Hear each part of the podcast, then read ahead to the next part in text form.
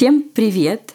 И вы слушаете подкаст о материнстве, в котором мы каждую неделю обсуждаем разные темы, связанные с материнством, и мы всегда стараемся говорить на самые актуальные темы, да, Тонь? Только актуальные темы в нашем подкасте обсуждаются исключительно. Только актуальные, да. Меня зовут Карина, а моему сыну Луке 4 года, и мы живем в Мюнхене. А меня зовут Тоня, у меня двое детей, старшему сыну 5 лет, младшему полгода, и мы живем в Москве. И сегодня мы записываем этот подкаст не одни. У нас в гостях прекрасная Катя Фурцева. Катя, вначале мы всегда рассказываем про своих детей, как ты могла услышать, поэтому Да. расскажи про своих детей, сколько у тебя их, как их зовут, сколько им лет, и дальше уже перейдем к теме. Да, друзья, привет. Да, меня действительно зовут Катя. И у меня трое детей. Самая старшая дочка Женя, ей скоро будет 15. В августе, да, будет прям вот уже 15 лет, настоящий такой уже подросток. Наш средний сын Василий, ему 9 лет, А, у него есть особенности развития, у него расстройство аутистического спектра, и он такой у нас очень интересный персонаж, очень бодрящий нашу жизнь. И самая младшая наша дочка Тоня, ей исполнилось недавно только три года. Поэтому да, я мама троих разных очень детей. Мое знакомство с тобой началось с того, когда мы записывали совместный эпизод вашего подкаста «Мам, почитай». Ну, я бы хотела, чтобы ты рассказала нашим слушательницам о себе побольше, потому что я тебе с тех, с тех пор я на тебя подписалась, я о тебе знаю много, но вот расскажи про себя. Да, спасибо, очень мне приятно. Действительно, да, а, подкаст «Мам, почитай» — это прям вообще такая важная очень история для меня и вообще, мне кажется, и для моей семьи тоже. Обожаю, люблю всех наших Катрин чудесных. Еще две Кати, да, принимают участие. У нас такое прям трио Катерин. Это важная история очень. Это подкаст про детскую литературу, про детские книжки и вообще просто про такую вот историю, насколько книжки могут влиять на нашу жизнь, в каком возрасте что читать и вообще важно ли, не знаю, там, определение этого возраста. А, и И подкаст, благодаря которому образовалась небольшая дыра в моем бюджете. Абсолютно, да, потому что мы вот с Катеринами пришли к выводу, что чаще всего детские книги мы покупаем себе сами, даже не нашим детям, а сами для себя, и читаем их тоже сами. Вот. Вообще, я много лет была фоторедактором журнала Esquire, до этого еще в разных журналах работала, поэтому моя жизнь была так очень связана плотно с а, журнальным миром и с миром фотографии. Прям многие-многие годы, больше 13 лет я этому посвятила. Потом вторым таким большим проектом и моей любовью был и всегда останется это журнал Seasons и вообще Seasons Project, в котором я была в разных совершенно ипостасиях. Там познакомились мы на моменте, когда я сама была героиней. Дальше уже тоже это были совершенно разные проекты, где я была и автором, и фотографом, и продюсером, и Последняя моя такая большая страсть – это кураторство конкурса «Мейкеры». Может быть, вы слышали о нем. Это вот как раз прям такие чудесные золоторукие творцы. И а, раз в год Seasons поддерживает вот такой малый бизнес а, талантов. Вот мне это все ужасно нравится. И последние два года мы с семьей переехали в Америку, и уже здесь стартовал вот наш еще один важный для нас с мужем и вообще для нашей семьи проект. Это подкаст «Вася in Space», как раз, который посвящен нашей э, жизни удивительной и увлекательной с нашим средним сыном Василием. Вот, мы увидели, как много в Америке посвящено этой теме, да, теме разговоров про особых людей, про инклюзию, про толерантность, про поддержку семей, детей с самыми разными особенностями. И вообще вот мой муж, он тоже специалист, а, он такой поведенческий аналитик, работает здесь тоже уже. И он большой фанат подкастов англоязычных. И как-то мы с ним обсуждали, пришли к выводу, что вот в таком вот русскоязычном поле не очень много подкастов и разговоров про это, и нам очень захотелось делиться просто своим каким-то опытом жизненным без там нравоучений, каких-то супер умных, занудных советов, а просто делиться, да, наверное, своей историей. И видим, что, правда, многим это очень помогает и очень поддерживает, и образуется такой комьюнити, наверное, вокруг подкаста, что для нас очень важно. И, ну, понятно, что пока я в первую очередь мама, вот эти последние два года в Америке, они меня больше заставили сконцентрироваться именно да, на таком материнстве, пока у меня нет какой-то такой конкретной работы, куда бы я ходила каждый божий день. Но я очень рада, что все мои проекты московские остались со мной и очень меня поддерживают. Этим я занимаюсь. Ну, ты еще не рассказала, что у тебя есть прекрасный блог в запрещенной социальной а. сети, где ты выкладываешь да. очень красивые такие атмосферные фотографии, делишься своей жизнью. Я как-то, ну, да, забываю о нем упоминать, но вообще это тоже действительно очень важная история для меня. Тоже про поддержку, про обмен какими-то и опытами, и чувствами, и эмоциями. Мне очень нравится та компания, которая у меня собралась, то есть это я, я не какой-то там миллионник, но тем не менее, мои э, там 7 тысяч моих подписчиков, я всех обожаю и действительно очень ценю, что, мне кажется, такая очень ну, какая-то супер приятная домашняя атмосфера. И когда да, происходит вот этот обмен и историями, и опытом, причем самым разным, да, там и горестным, и радостным, я очень много получаю, да, такого прям вот поддержки, и, ну, это здорово. Для меня это супер важно, да. Я как раз хотела рассказать про Катин и ее мужа подкаст «Вася in Space». Я его слушаю, и я хотела сказать вам, что вы делаете своим мужем огромное дело, потому что, как ты правильно подметила, на русскоязычном инфополе, да, и в подкастах угу. такой информации нет. Привет, друзья! Меня зовут Катя, и это подкаст «Вася in Space». Подкаст о родительстве в непростых условиях. Меня зовут Миша. Мы родители троих детей. Старшая дочь Женя, младшая Тоня и у нашего среднего сына Василия расстройство аутистического спектра. Где бы вы сейчас ни находились, на кухне или в машине, в холле коррекционного центра, школы или больничного отделения, а может вы чилите в ванной после полного забот дня, добро пожаловать! Делать. Устраивайтесь поудобнее. И не забудьте наушники, потому что не все темы, которые мы будем обсуждать, подходят для ушей ваших крошек. Я уже сказала, что я его слушаю. В какие-то моменты это очень трогательно. И для меня, как для мамы... Блин, а как вот правильно сказать? Для мамы нормотипичного ребенка, да? Вот уже началось, да, можно видишь? Так, видишь, да, вполне.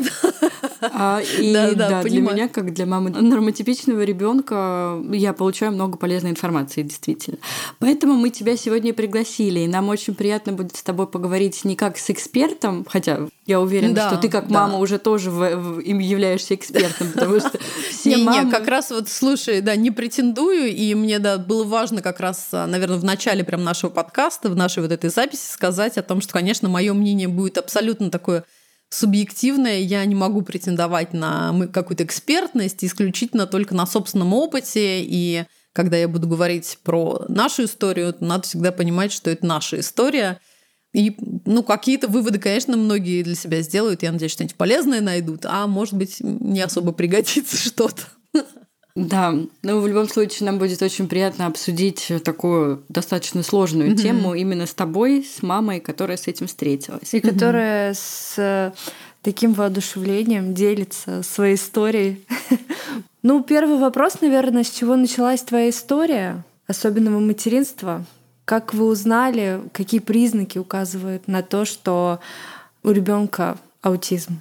Начнем с того, что да, действительно сейчас уже как-то во всем мире принято больше говорить про расстройство аутистического спектра, не просто аутизм, потому что вот история про то, что если мы знаем одного человека с аутизмом, она говорит про то, что мы действительно знаем только одного человека с аутизмом. И у всех совершенно разные могут быть э, тонкости, моменты какие-то, да, то есть, ну, это действительно вот невозможно сказать, что всех можно назвать вот одним этим обозначением, и все сразу станет ясно и понятно. Наверное, да, сейчас чаще используют как раз вот раз расстройство аутистического спектра. Мое знакомство вообще со всей этой историей началось чуть раньше, чем мое особое материнство – когда моей дочке Жене исполнилось два года, и как-то зашли, э, естественно, разговоры на тему того, что надо выбирать детский сад, вот просто абсолютно волею случая я узнала, что рядом буквально с моим домом открывается в Центральном округе в Москве открывается инклюзивный детский сад, в котором помимо детей, ну вот нормотипичных, самых обычных деток разных, будут в группы включены дети с разными особенностями развития, причем и э, эмоционального, да, там какого-то интеллектуального, и физического, очень и очень разные дети. И так как у меня у самой в детстве был опыт общения, вот у меня была такая подружка по дому, которую, конечно, как только не называли, потому что в 80-е годы совершенно это было да, чем-то таким поразительным и удивительным, и не знали люди, как общаться с подобными детьми. Но вот у меня была знакомая такая девочка, с которой я дружила, она была старше меня, но интеллектуально я понимала, что она, конечно, отличается. Здесь большую роль, наверное, сыграло отношение моей мамы, которая я видела, насколько контрастно, позитивно моя мама относится к этой девочке, и Люда ее зовут. И э, всегда меня очень хвалила за то, что да, конечно, пригласи там Люду в гости, поиграйте там что-то еще. То есть у меня был вот такой минимальный опыт, хотя это, конечно, поразительно, когда я часто разговариваю со своего возраста, да, с 40-летними людьми. Вообще не каждый может вспомнить о каком-то вот именно позитивном таком опыте.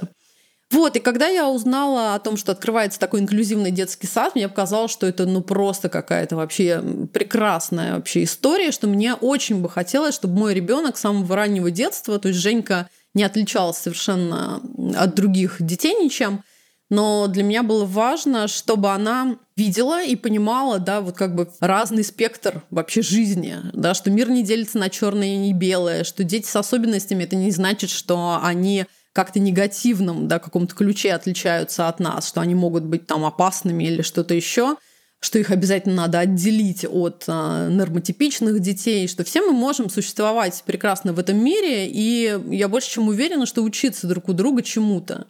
И я записала Женьку в этот детский сад, мне было просто супер интересно. Дальше уже события развивались таким образом, что в этом же детском саду я встретила Мишу, своего вот второго будущего мужа, с которым мы сейчас вот счастливы и живем, и имеем еще двоих детей. Я слышала а, эту историю тоже... в вашем подкасте. Да. Те, кто любит слушать интересные love story, это, по-моему, первый эпизод, да, или второй, где-то в самом начале это было. Да, одни из первых эпизодов нашего подкаста мы тоже да, посвятили тому, как, как же все началось. А мне очень понравилась эта история, поэтому послушайте, она там такая интересная. Да, да, да.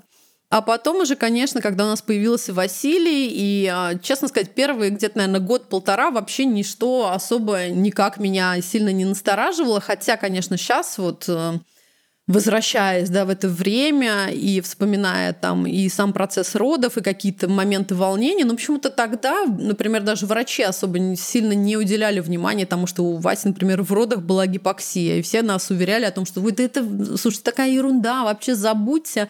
Хотя были, да, несколько там неприятных моментов. В итоге мы с Василием выписывались из роддома через вот клинику, что тоже оставило во мне, мне кажется, даже больше таких переживательных сильных моментов. Но в целом до полутора лет Вася был вообще настоящий вот такой классический румяный малыш, активный, прекрасный, замечательный.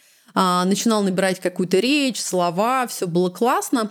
Но потом, к сожалению, вот уже приближаясь к такому двухлетнему возрасту, и я понимала, что у меня есть уже опыт материнства с Женей, я, конечно, видела колоссальную разницу между ними, как медленно он набирает, например, речь часто хочется ему быть вот такой вещью в себе, и ему комфортно самому с собой сидеть играть, у него нет желания вот такого тодлеровского интереса, азарта, там, общаться с другими детьми, делиться игрушками, как-то вот э, выхватывать на лету какие-то вот именно такие моменты коммуникации для него были, я бы даже сказала, просто неинтересные. Дальше, к сожалению, Вася начал терять вот эти речевые навыки и все больше вот так зависать немножечко то, что мы называем как раз Вася in Space. Вот, кстати, откуда угу. появилось название нашего подкаста. Мы с Михой, да, так немножко подшучивали, что Вася иногда, вот есть такое английское выражение space out, то есть ты немножко spaced out, ты немножко как бы, да, отлетаешь в другой мир. Угу. И казалось, что вот он где-то может там задуматься, там, зависнуть. И мы говорили, да, что-то Василий куда-то там погрузился в какие-то другие вообще вселенные. И у нас был в Инстаграме такой а, тег под детскими фотками или видео Василия, и в итоге вот он вырос в подкаст. Вот, после вот такого отката речи, который, конечно, был самым, наверное, заметным и для меня самым переживательным, просто стали обращать внимание на то, что да, появляются какие-то моменты там с повторяющимися движениями, с какими-то зависаниями на перемотке мультфильмов, фанатение там от громких резких звуков. Ну да, опять повторюсь, не было такого сильного интереса общения с другими детьми, что-то еще очень сильная избирательность в еде. А угу. вот э, скажи, пожалуйста, я просто тоже имею опыт общения с э, такими детками. Физически эти дети развивались по нормам, просто вот, насколько я знаю, вот трое детей, с которыми я лично знакома, у них изначально э, мамы замечали, что они там позже поползли, позже перевернулись. Вот у вас не эта история, то есть у вас... Э, да, у нас такой истории угу. не было, когда бы что-то такое мы раньше заметили и стали бы наблюдать уже там в каком-то младенческом таком возрасте. А скорее это вот стало очевидно как раз вот, да, повторюсь, полтора-два года, первые, да, еще такие яркие моменты были, когда вот я понимала, что я разговариваю с Васей, но он игнорирует меня. он делает вид, что он меня не слышит. И он выходит с тобой на контакт только в те моменты, когда ему самому что-то надо, что-то важно, что-то интересно. Но вот просто, например, подойти а, к двухлетнему ребенку, да, ты же можешь уже сказать, ну, привет, Василий, как там у тебя дела, или что ты там хочешь. Если в этот момент он не заинтересован общением с тобой, он продолжает играть, заниматься. То есть первые моменты волнения у меня даже были на тему, а может быть, у него со слухом какие-то проблемы, может быть, нам надо что-то проверить, может быть, он правда меня просто не слышит. Но так как а, муж мой, повторюсь, сам профессионал в этом деле и многие годы работал уже и в инклюзивной среде, и с детьми с разными особенностями, то, конечно, он гораздо раньше стал все это подмечать и вот в нашей истории, в нашем подкасте я рассказывала, что я скорее выступала в роли такой хиппи-матери, которая, да нет, подожди, ну нет, сейчас э, мы должны немножко перерасти, наверное. Плюс, честно говоря, врачи со стороны, да, профессионалы, к которым мы обращались, они тоже как-то поддерживали во мне вот этот миф, что да мальчики позже развиваются просто. Да, Катя. да, да. И говорить начинают. Да, позже, да, да, мальчики. конечно. Говорить они позже начинают. Но вы посмотрите, ну что ваш муж там психует? Ну, вы знаете, он просто у вас мега профессионал, и у него вот просто, знаете, это вот Профдеформация. Да, абсолютно. Профдеформация, он слишком волнуется на эту тему. И э, с одной стороны, конечно, мне хотелось, как матери, да, верить в то, что да, мы перерастем, там мы, я не знаю, нагоним, догоним, перегоним и что-то еще. Но Миша в этом плане был гораздо более спокойный и трезвый и говорил о том, что слушай, ну окей, ну давай мы все равно начнем там заниматься, будем больше этому уделять внимание, покажем еще каким-то спецам, и вот это вот посмотрим, это, это.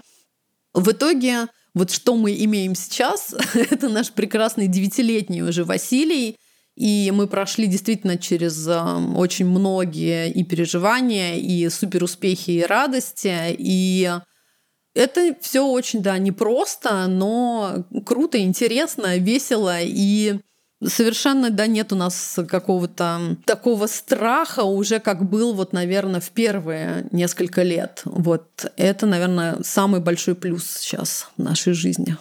Кать, расскажи тогда, что вот нам стоит знать про людей с расстройством аутистического спектра, как мы их узнаем, я не знаю, на детской площадке, да, этих деток, э, чем они отличаются от других детей, вот просто вот со стороны. Я понимаю, что там у всех а, немножко по-разному да, бывает, но да, вот да, да. какие-то, ага. вот, знаешь, ну... Да, постараюсь, да, сейчас какие-то, да, истории такие общие рассказать.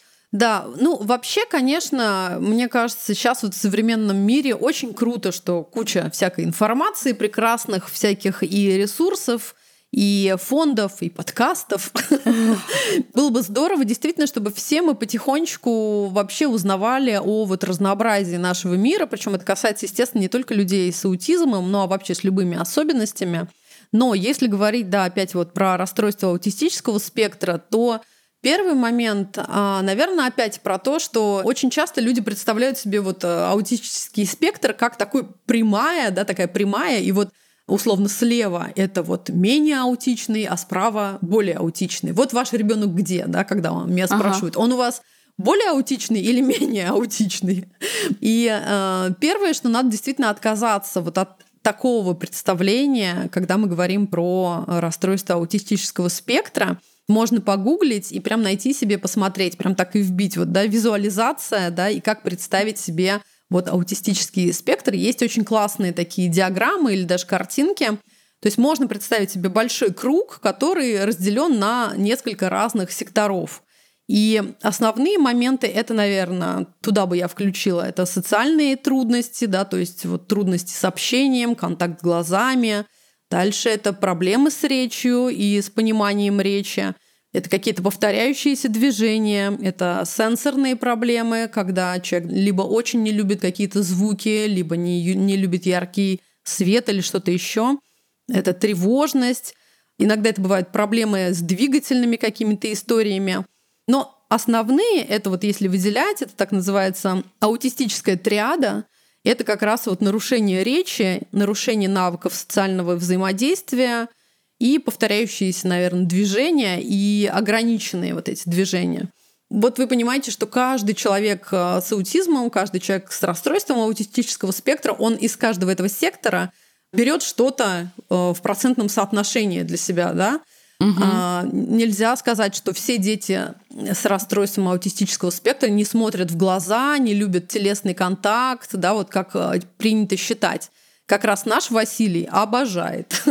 И он может замучить вас тем, что он будет хотеть обниматься, он будет хотеть с вами общаться, насколько он может это делать.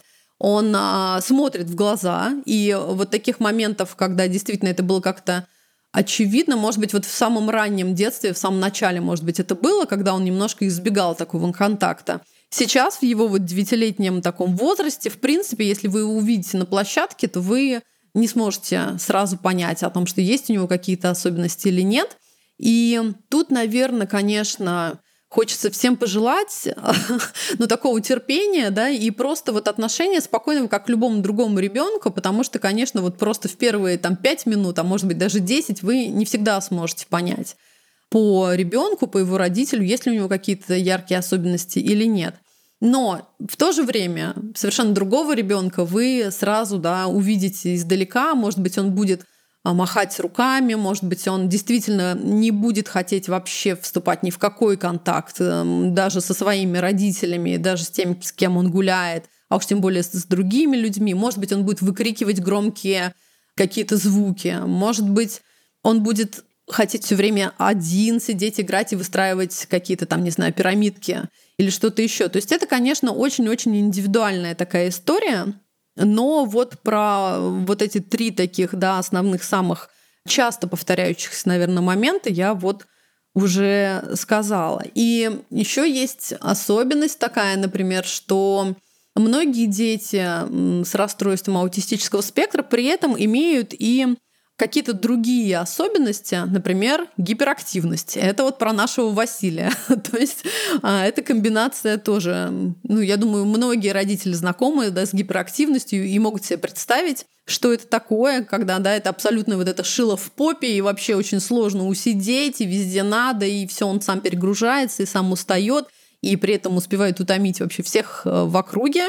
Сильная да, чувствительность там, к еде, какая-то избирательность. Это вот тоже Вася абсолютно.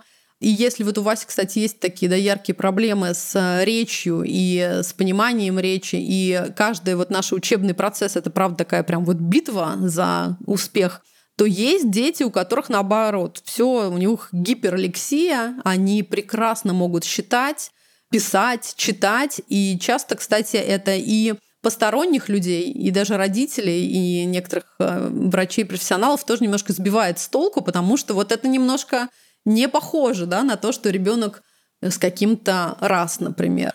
Вот, поэтому, друзья, расстрою вас, но нет никакой такой вот единой истории, когда бы мы, например, как на ребенка с синдромом Дауна, да, или ребенка с ДЦП могли бы посмотреть и по каким-то хотя бы вот визуальным таким историям понять, что окей, так, мы понимаем.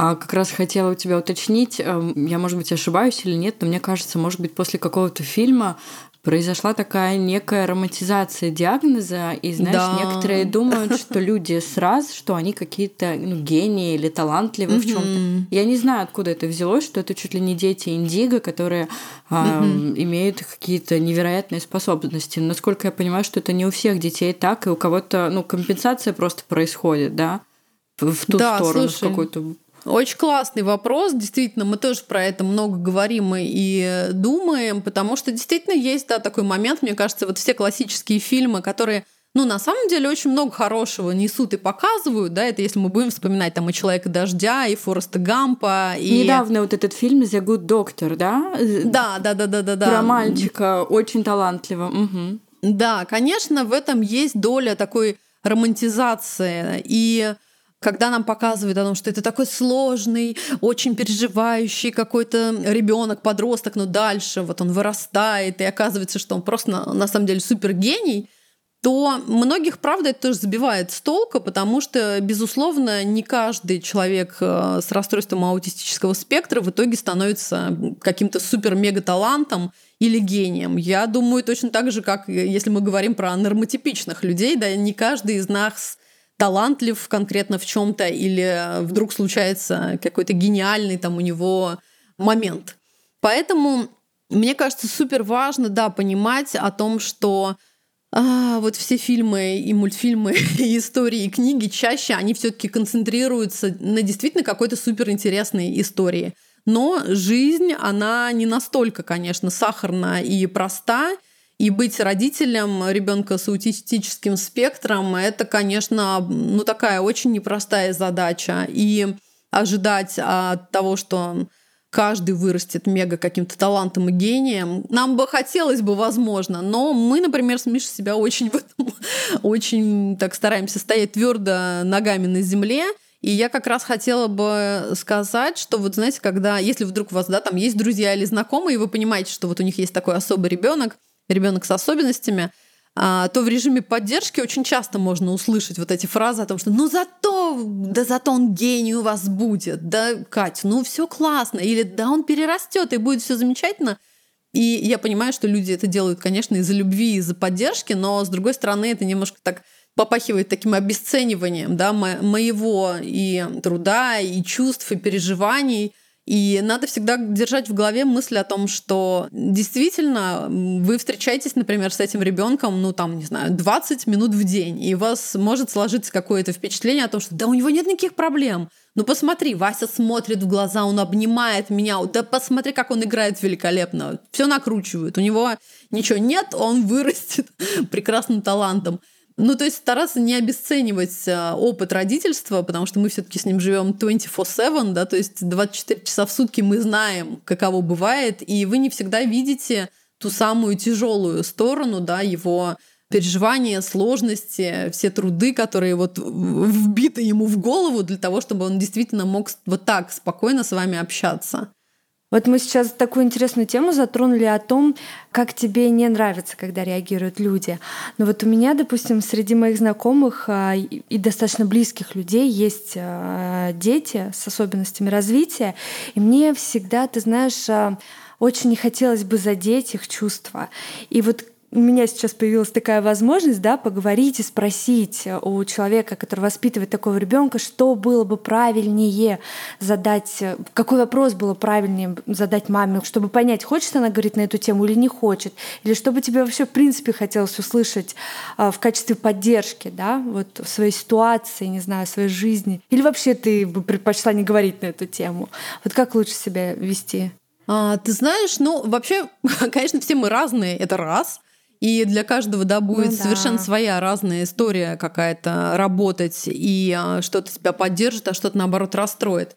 Ну, мы все пребываем еще в разных состояниях, да, то есть иногда ты прям такой вообще, Вася делает мега успехи, и ты такой, yes, да, класс, отлично, я пойду расскажу всему свету про это. А на следующий день случается какая-то, не знаю, на ровном месте какая-то шляпа, и ты думаешь, о боги, блин, мы опять вернулись вообще к тому, с чего только-только начинали. Поэтому я думаю, здесь опять-таки не будет какого-то универсального совета. Я думаю, что правильнее всего просто как и с любыми людьми, с любыми детьми наблюдать, да, пытаться понять, вот сейчас э, человек в каком вообще состоянии, в каком настроении. Если это мама, которая гуляет на площадке, и вы видите, что она уже просто немножко уже осатанела, то, наверное, ну, возможно, ей не хочется сразу, да, там в лоб получить вопрос. Ой, а что это у вас мальчик какой-то, он как-то себя странно ведет, с ним что-то, наверное, как-то, может быть, вы не хотели бы нам рассказать? В целом, конечно, ну просто такое уважительное, бережное отношение, как и с любыми людьми, оно всегда, да, ценно. А, что касается меня, когда мы приходим с Васей на детскую площадку, а, мне очень приятно, когда люди просто со мной общаются, не потому что они видят какую-то там, не знаю, поведенческую особенность моего сына, а потому что вот, не знаю, ему, а, им нравится, да, какой у меня цвет волос, какие мы веселые, интересные, классные ребята. И я если... тоже сразу подумала про твои волосы. Да, да. Если, да, если людям, я понимаю, у меня хорошее настроение, у меня есть заряд, да, вот этого желания общаться, у людей тоже, и как-то завязывается разговор, и в процессе этого вдруг там Вася начинает выкидывать какие-то коленца, то, скорее всего, я сама скажу о том, что, кстати, вы знаете, вот у нас у Василия, вот у него по-английски, да, мы говорим, что это инспектрум, то есть вот он в спектре, или, да, у него там аутистические какие-то истории. И либо человеку действительно хватает этой информации, он говорит, а, окей, да, все понятно, все ясно, все классно, да, это, наверное, не всегда просто, но вы вообще молодцы, какие вы там классные. И это вот уже огромная поддержка. Вот отсутствие такого, знаете, сочувствия, жалости. Я думаю, это совершенно точно не нужно родителям любых особых а, детей и любых да, детей с а, разными особенностями. Этому я, наверное, научилась вот как раз в инклюзивном детском саду, когда я стала понимать, что людям, родителям, которые вот действительно живут со своими особыми детьми, им не хочется все время быть вот в этой роли, да, ох, как же, ой, ох, ох, ох, вот это, ну как же ж так случилось, а? Такой мальчик красивый у вас, да, аутист, ну как же ж так вот не повезло. Ну, я с юмором к этому отношусь, но я понимаю, что в какой-то момент я, конечно, могу тоже выпать в осадок и сказать, что, слушайте, ну прекратите, пожалуйста, мы вполне счастливо себе живем, хотя бывают моменты, когда мне хочется погрузиться на дно, да, там и лежать рыдать, и действительно себе такими же словами говорить, что ну как же так, почему же. Наверное, вот, ну да, элементарная какая-то история про то, что вы наблюдаете за семьей, как они общаются, да, в каком они сейчас настроении. И в первую очередь э, говорите о ребенке как о человеке, да. Знаете, как в Америке вот эта основная история, что диагноз это второе. Сначала ты говоришь, когда представляешь, например, да, мальчик с синдромом Дауна, девочка с расстройством аутистического спектра – у нас, кстати, был крутой выпуск с автором книжки «Мы так не говорим». Маша Бабылева, она отличная, и она автор э, таких дел, и она вот как раз написала отличную книгу про то, какие лучше слова использовать, когда мы говорим о людях с разными особенностями. Значит, избегать жалости, избегать обесценивания и смотреть по ситуации э, в целом на семью и стараться разговаривать изначально на общие темы, а потом уже, да, да. если родители захотят поделиться с вами. Конечно, да. Я думаю еще, что, знаешь, еще есть такой классный момент того, что вот, например, дети, они, конечно, более открыты, и они могут задать совершенно любой вопрос, а могут, например, и вообще не начать спрашивать. Здесь тоже очень все по-разному бывает. То есть вот Василий как раз наш тоже, да, был в а, том же самом инклюзивном саду и уже был вот тем самым персонажем, скорее таким отличающимся от нормотипичных девчонок и мальчишек. И, ну, это, знаете, все дело времени. Я бы не сказала, что дети не замечают, что ребенок чем-то отличается, но они гораздо быстрее принимают и гораздо позитивнее принимают то, что да, окей, у ребенка есть какие-то свои там фишечки, свои особенности, они очень быстро привыкают, и утолив вот свой интерес, ну вообще для них это становится нормально. Поэтому я считаю, что нельзя запрещать детям спрашивать, да, там, и вот вечно одергивать и шушукать, там, да не, да не трогай, отойди от мальчика, угу. не надо, сейчас угу. мама расстроится. Ну, я опять-таки говорю про себя, да, про маму, которая с радостью скажет кому-то и расскажет, как, например, понять, что сейчас Василий испытывает. Но в то же время я понимаю, что есть мамы, которые наверняка уже утомлены, просто вот у них выше крыши там проблемы и каких-то там сложностей, и тут а, еще а каждому надо объяснять, что же такое расстройство аутистического спектра или там еще какая-то особенность. Я про Васю всегда, например, детям говорю так – а, вот слушай, он, да, у него есть особенности, это называется так-то. Смотри, вот представь, что у него на ушах сейчас вот наушники, и там играет очень громкая музыка, которую Вася обожает. Вот видишь, поэтому он так вскрикивает иногда или подпрыгивает, какие-то танцы делает. И до него иногда очень сложно докричаться. То есть вот такой коммуникации, да, или такого общения, ну, надо детскими словами, конечно, говорить, я что-то тут стала умничать, такого общения, как с обычным а, твоим там другом Колей, может не получиться, потому что вот представь, у него очень громко в ушах играет музыка, ему надо прям там либо попытаться как-то его другим способом привлечь, там можно открыто прям игрушку ему показать и сказать, Василий, хочешь поиграть? Или погромче чуть иногда сказать. А обычно это работает. Вот такого объяснения детям уже достаточно. То есть я не углубляюсь там вот в эти все, знаете, э, вот это спектрум, который вот это и вот это. И дальше уже мы видим, конечно, по ситуации, насколько детям самим комфортно. Вот они общаются, они находят какой-то совершенно другой язык, там язык жестов, да, какие-то вот эти мостики коммуникации они идеально строят. Мне кажется, обычно взрослые гораздо больше переживают и гораздо больше накручивают. И, ну, с одной стороны, это понятно. У нас с вами, мне кажется, было гораздо меньше опыта, и переживаний у нас гораздо больше, чем у детей. Но позволить детям интересоваться, утолить свой интерес, познакомиться, а потом самому уже решить, насколько он там готов общаться или он хочет э, этим вообще заниматься. Угу. Это, ну, мне кажется, тоже очень важно, да. Э, хорошо, что ты сказал, потому что действительно, вот э, судя по своему старшему ребенку, угу. у которого в группе есть девочка с особенностями развития, и его достаточно близкий родственник тоже а, с такой особенностью, я не замечаю вообще никакого дискомфорта в их общении. Да. То есть угу. Олег не замечает таких особенностей, он не задает вопросы, и он э, абсолютно спокойно с ними коммуницирует. Поэтому дети действительно намного проще относятся к этому всему. Это мы взрослые переживаем, чтобы там... Абсолютно. И то я, наверное, по себе сужу, да, чтобы там, лишний раз не обидеть человека, да, там, не задеть да. чувства и так далее. Абсолютно mm так, да. И все наши чувства, конечно, понятны. Но вот повторюсь, то, что если мы ребенку даем эту возможность познакомиться, условно прямо пощупать, да, там и узнать. У меня Василий точно так же себя ведет, когда он видит, например, ребенка на коляске, да, ему хочется потрогать, а, посмотреть, а как это работает вообще. И, конечно, если и здесь сам ребенок, да, там весел, бодрый, активный, и родители настроены, и они дают буквально вот этим там нескольким минутам общения, и мы просто со стороны наблюдаем о том, чтобы всем было комфортно, да, мы никто, да, там чужие границы не пересекает, а просто со стороны мы смотрим. Классно, классно, все, он удовлетворил свое любопытство, и дальше они там занимаются либо своими делами, и в следующий раз, когда он увидит э, эту коляску, он не будет бросаться, да, например, и с какими-то воплями уже и диким интересом. А уж что ж говорить про детей, которые развиваются абсолютно, да, вот в таком нормальном режиме и стиле, конечно, они гораздо проще, и быстрее, и мне кажется, на долгие-долгие годы они, да, на всю свою следующую, последующую жизнь, они уже это для себя запомнят, и для них вообще не будет это никаким чем-то удивительным, если они увидят громко кричащего мальчика или девочку, да, который или он затыкает уши, потому что ему не нравится что-то, или, я не знаю, он отказывается от еды или что-то еще. Но для них это будет уже как бы окей, да, наверное, может быть, у него есть эти особенности, ну да, окей максимум такие люди вырастают, да, и спрашивают, вам чем-то помочь? Вот это вообще идеально. Мы с Кариной составили план эпизода, но мы так все плавно-плавно его уже раскрываем, весь план.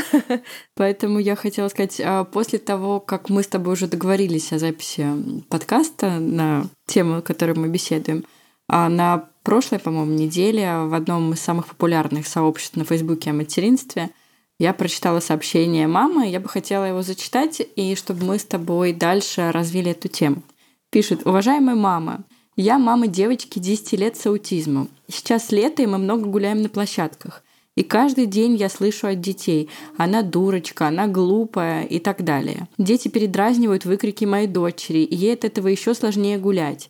Да, мой ребенок ведет себя странно. Она может резко вскрикнуть, побежать, замахать руками – лечь в песок, начать жевать траву. Все это выглядит не очень, я понимаю. Но это та защитная реакция, которая помогает моему ребенку и многим другим аутичным детям оставаться на этой площадке. Так они снимают колоссальную внутреннюю тревожность. Кто-то скажет, пусть сидит дома, раз тревожно. Но человек живет в социуме, родители не вечные, и ребенок должен привыкать вести себя правильно в среде других людей.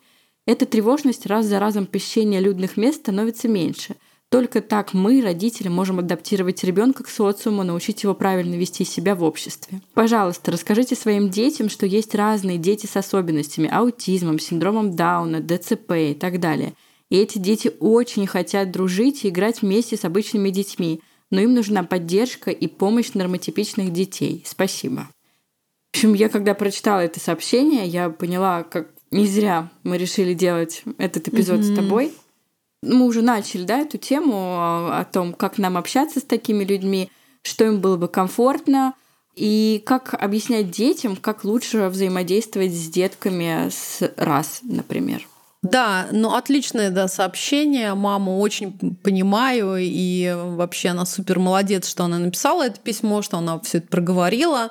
Потому что не часто действительно это случается. Гораздо чаще, мне кажется, особенно если мы говорим да, про нашу родину, люди такие замыкаются да, и предпочитают уже, да, действительно, тогда лучше мы будем обходить детские площадки стороной, и вообще никто нас не принимает. Это, правда, тяжело. Я думаю вообще, что действительно супер правильно, особенно сейчас, да, когда уже 2022 год на дворе, э, с детьми с самого детства вообще говорить о том, что все люди очень разные, и о том, что на протяжении всей жизни ты можешь встречать совершенно разных э, детей, не только да, там с раз, а вообще с любыми совершенно особенностями, которые будут физически от тебя отличаться, интеллектуально от тебя отличаться, характером, чем угодно. Это вообще залог какого-то, мне кажется, здоровья и семьи, и родителей, и детей в том числе.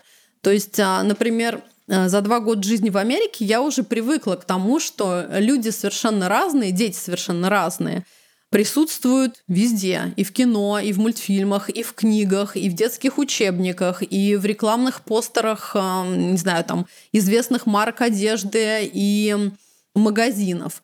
И вот эта насмотренность, да, вот это понимание того, что ты каждый день видишь, встречаешь э, ребенка, там, не знаю, с наушниками на ушах, потому что, видимо, ему не нравятся громкие звуки, да, это такие шумопоглощающие наушники. Ребенок э, в коляске, ребенок с костылями, ребенок э, в очках. Совершенно разные, разные люди. Именно такие, как, в общем-то, мир мы себе и должны представлять, потому что мы все, слава богу, не под одну какую-то копирку нарисованы.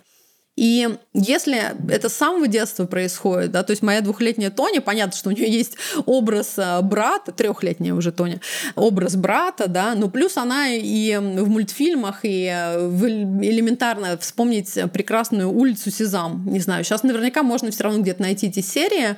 Я их обожаю, например, за то, что вот один из героев у них это аутичная девочка Джулия, и они очень подробно, но очень простым языком, есть несколько серий, когда они объясняют, а что же это такое, да, а как лучше взаимодействовать, а как объяснить детям. То есть, ну, на самых элементарных, да, простых вот таких моментах уже можно с ребенком начать общаться, не дожидаясь вашего столкновения в жизни, да, с ребенком, а потом хвататься за голову и думать, о боже, мы не знали, там он нас напугал или не напугал. Если у вас уже будет какая-то минимальная база, да, такая, то, конечно, вам будет проще с ребенком обсудить и сказать, ой, слушай, ты помнишь, мы смотрели с тобой вот сюжет, или смотрели мультфильм, или читали книгу, вот, эта девочка, наверное, у нее расстройство аутистического спектра, или этот мальчик. И мне кажется, вот когда родитель сам просто понимает, что классно бы ему эту базу подготовить, да, так же, как мы детей с раннего довольно возраста готовим к тому, что мы будем говорить про секс, да, про какую-то половую безопасность, про взросление, про просто безопасность а, ребенка, да, про правила поведения на улице, на воде. Ну, вот мне кажется, это должно быть абсолютно на одном вот таком уровне. Мы познаем мир, и э, то, что люди с особенностями это часть этого мира. Мы просто ну, должны знать это. И мне кажется, это такая важная обязанность родителей проговаривать это, понимать, что действительно это важный момент, и, конечно, книги, мультфильмы, подкасты, все что угодно можно найти на эту тему. Мы тоже это проговариваем и в нашем подкасте. И вот с «Мам, почитай» мы делали специальный выпуск, когда мы рассказывали про совершенно разных особых героев в книжках, например. Ой, это хороший эпизод, его нужно послушать, чтобы купить эти книги и почитать с детьми. Да-да-да. И вот таких моментов очень много. Понятно, что малышам, например, наверное, проще всего смотреть а, мультики, да, и понимать. Вот сейчас Наташа Ремеш, которая была вот у нас одним из последних гостем в нашем Васин Space. И у нас последним. Вот, она наверняка вам рассказывала, что вот у нее сейчас тоже будет а, герой с особенностями включен в, да, в их мультфильм. Да. Плюс, конечно, ее детские книжки. Как раз самая первая книга, которую она писала про Диму, то вот мой муж Миша, он был психологом этой книги. Так, в общем-то, они познакомились сто лет назад. И для меня, то есть это было, наверное, сколько, шесть или семь лет назад – Наташа была таким прям первым, наверное, русским автором, который меня поразил тем, что ну надо же, вот она прям осознанно хочет включить разных совершенно героев с разными отличиями от всех. Это было супер важно и ценно. Мне дико нравится, например, то, что Pixar снимают очень часто короткометражки, посвященные разным темам, и у них абсолютно точно есть а, два мультфильма про аутичных и детей, и уже подростков взрослых. Один мультфильм совершенно потрясающий, он называется «Float», э, это «Парить». Я думаю, его можно будет сейчас найти. Это как раз история отца вот с э, мальчишкой, который очень сильно отличается от других детей. Он без единого слова, то есть его можно смотреть вообще всем и взрослым, и детям. Очень наглядно, понятно все рассказано про чувства и переживания и вот жизнь э, такой семьи. А второй мультик, он называется «Луп», петля, да, его классно бы посмотреть в целом и взрослым, и подросткам, например. Потому что, я думаю, подростки, которые вот как-то в детстве не сумели зацепить эту тему, да, они могут быть как раз вот такими агрессивными тоже ребятами, не всегда принимающими, понимающими, либо, вот как мы говорили до этого, по верхам знающими и заигрывающими с вот этой темой аутизма, да, когда там, да, я такой аутист весь, я такой сложный. Вот, да, это, это так раньше было модно. Вот я не знаю, честно говоря, в моем подростковом возрасте некоторые мальчики почему-то про себя так говорили, да. что, не знаю, это какая-то вот романтизация.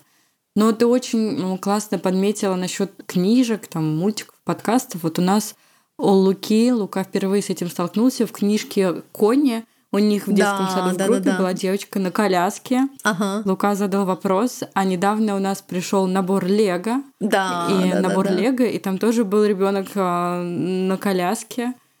И, в принципе, вот у меня сын, он тоже с этим достаточно часто встречается, потому что ну, в Европе, где мы живем, люди не ограничены вообще, они везде. И вот сейчас я очень много смотрю вакансий и вижу вот эту приписку, что людям с особенностями – скорее всего, отдадут э, эту работу, и мне кажется, это так здорово.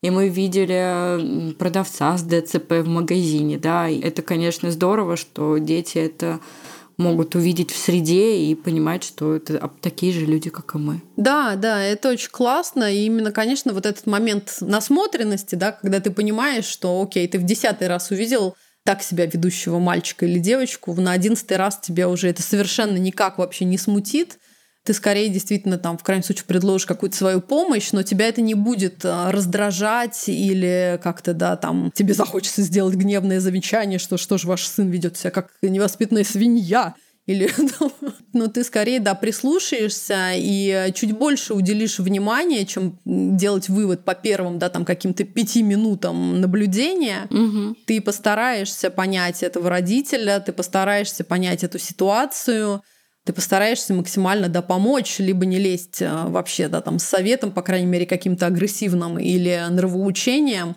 Это иногда гораздо даже ценнее, чем вообще оказать какую-либо помощь, если ты не знаешь, а, не делать да, вот этих скоропалительных выводов. И я еще все время говорю о том, что вот вы представьте, да, что если вы, например, сидите в ресторане или в кафе, и вы слышите, как а ребенок с особенностями, вот там что-то случилось, а это может быть что угодно. Например, у нас в Василии последние наша такая тяжелая неделя началась э, с того, что в школе у него лопнул воздушный шар. И мы все вспоминаем, что вообще-то Васе уже 9 лет, вообще-то мы кучу всего проработали, Вообще-то мы постоянно работаем над нашей жизнью. И представить себе, что вот просто ваш девятилетний сын очень расстроился из-за того, что лопнул э, шарик, и это может вообще снести весь его просто вот, да, уклад и весь его настрой на день, а также попортить, естественно, да, какую-то вот такую атмосферу жизни в семье, ну, довольно сложно представить себе, что вот да, ваш там раздражает э, то, что вы 15 минут в кафе наблюдаете истерику, а потом подумать о том, что вообще-то эти родители, да, там это семья или там друзья их, ну, практически каждый день они сталкиваются с какими-то подобными переживаниями. И, наверное, здесь становится чуть как-то так, да, немножко по-другому ты смотришь на это. Ты в состоянии потерпеть 10 минут и спросить о том, что, может быть, вам чем-то помочь или нет, ничего лучше не делать, или... Ну, мне кажется, всегда, да, как-то примерять на себя. Это очень сложно. Конечно, я понимаю, что людям сложно, ну, вот из своей жизни пытаться заглянуть, э, да, и встать в чужие ботинки. Но мне кажется, это крутой навык. Хороший совет. И мне очень понравилась, знаешь, мысль, которую я пришла, пока с тобой беседовала, насчет детей, как их подготавливать это о том, что если с самого детства ребенку говорить, что ну, это часть нашего мира, да. то действительно, когда ребенок с этим встретится, для него это будет ну, норма. Да, он будет, он, возможно, он там немножко там напряжется вначале, да, что ребенок ведет себя не так, но он вспомнит, что мама ему говорила. Да, да. Поэтому все это в наших руках, а, и мы должны с детьми об этом говорить. Это Согласна, прям да, сто процентов. Мне очень понравился, да, mm-hmm. этот инсайт. А чтобы не было такого, знаешь, как вот сейчас это абсолютно дурацкий, я не знаю, ТикТок или видео про то, как награждали детей. Там была девочка в коляске, и им давали медали, и у нее не было двух рук. Угу. А мужчина хотел ей дать пять, и ему пришлось сделать хлопок. Да, то есть он да. взрослый мужчина, который, Мгм. ну, я не знаю, награждал ребенка без рук. Он хотел ей дать а, две пятерочки, ему пришлось хлопнуть в ладоши перед ней. То есть, чтобы все равно какое-то внимание было, чтобы, ну, ты знаешь, у меня Лука как-то вот о, насчет детей в колясках спрашивал очень долго, мама, а во что я могу с ними играть?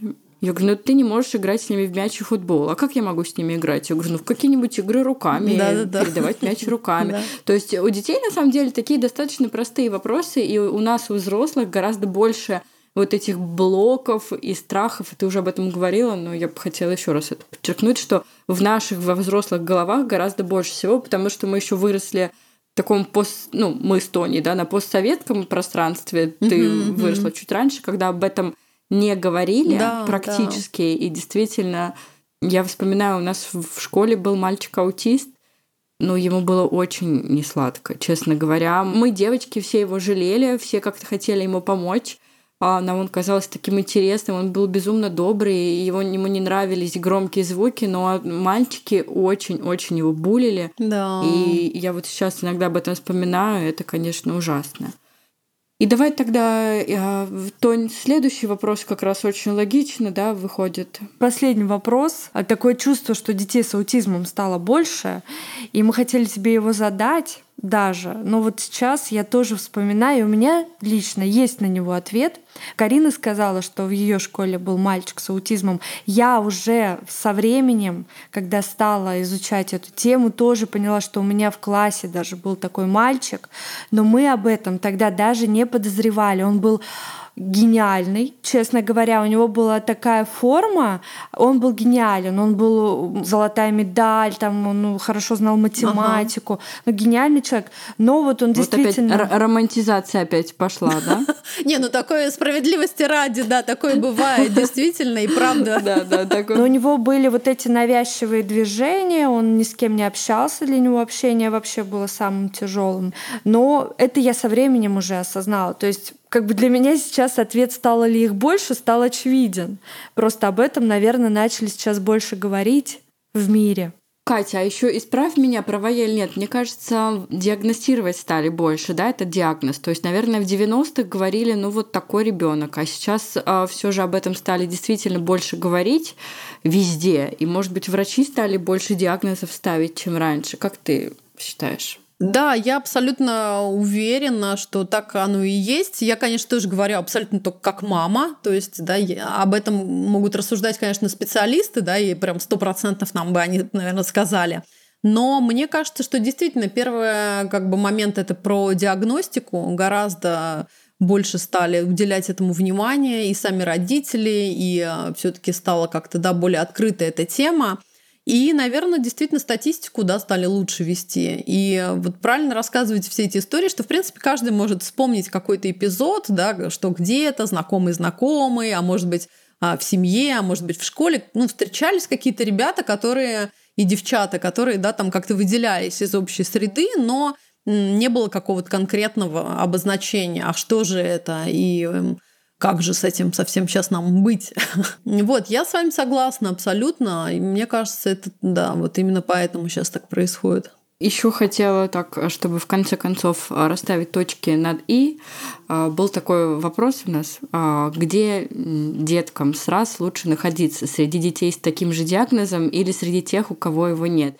Да, я абсолютно, конечно, я обоими руками э, и ногами за инклюзию, и так как я могу говорить да, с точки зрения и мам нормотипичных девчонок, и своего особенного сына Василия, но, конечно, как мы сто раз с вами сегодня уже сказали, что все очень индивидуально. Некоторым детям гораздо комфортнее быть в специализированном да, каком-то кругу. Они будут чувствовать себя спокойнее, они будут более успешные. И надо учитывать каждого конкретного ребенка, как каждого конкретного человека, да, что подходит ему. На собственном примере скажу, что Васе идеально подходил инклюзивный детский сад. Когда мы переехали в Америку, первый год он ходил в самую обычную школу. При всей толерантности, любви и уважении ему было тяжело там – потому что это все-таки большой класс, это новый язык, это огромное количество новых знаний. Ему было некомфортно. Он стрессовал, он переживал, он не успевал. В школе тоже, да, не было такого, что вот э, школа могла выделить конкретно одного тьютера, например, для Василия, который бы с ним вот делал все задания. Там была чудесная женщина-помощница, которая помогала ему с ориентацией, да, там как-то по школе, с общением с детьми. Но в плане учебы это было для него тумач, конечно. И на второй год обучения мы выбрали уже специализированную школу. И в этом нет ничего, да, какого-то чудовищного. Это может немножко как-то странно там звучать, но я знаю, что и в Москве сейчас, да и в России, во многих городах стараются, особенно силами родителей и детей с особенностями, очень много и центров открывать, и уделять этому внимание. Поэтому если вы чувствуете, что как бы вам не хотелось, чтобы ваш ребенок с особенностями пошел в обычную школу, например, в обычный класс, но вы понимаете, что ему там будет тяжело. Но я бы все-таки посоветовала да, родителям так трезво смотреть и выбирать ребенка в первую очередь, а не какие-то там призрачные мысли о том, что да, может, он гением станет, если будет в крутой школе учиться там или что-то еще. Ориентируйтесь, вот доверяйте своему такому материнскому, да, родительскому, отцовскому чутью и старайтесь выбирать своего ребенка в первую очередь, и все будет классно. Да, на этой ноте я бы хотела закончить наш сегодняшний эпизод, что в любом случае все будет классно. Спасибо, Кать тебе за то, спасибо, что ты спасибо показала вам. с такой позитивной стороны. Но при этом не забывай говорить о том, что это нелегко. Да, да, да, да. Спасибо, огромное вам спасибо за то, что пригласили, и за то, что действительно даете рассказать. так много очень разных да, историй. Спасибо вам, девчонки. Нам было очень-очень интересно с тобой поговорить. Э, передавай Василию от нас привет. Обязательно. Не буду говорить, но он правда очень, очень красивый мальчик. Да, да, да. Какие у него глаза, Соглашусь. Э, не буду этой мамой на площадке, но вообще мальчик получился просто невероятно красивый. Ну и девочки, конечно, тоже. Спасибо тебе большое. Спасибо, спасибо, девчонки.